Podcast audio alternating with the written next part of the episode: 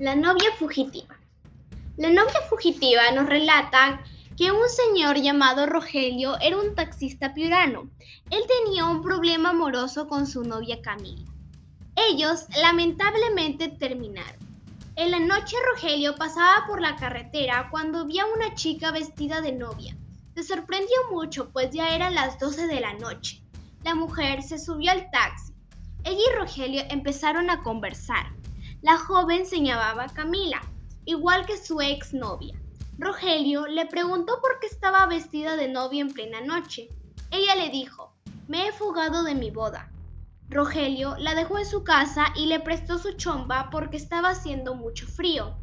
Intercambiaron sus números porque decidieron que mañana Camila le devolvería su chomba.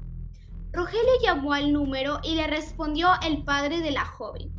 Ellos conversaron y le dijeron que Camila se había fugado el día de su boda y luego había sufrido un accidente y estaba muerta.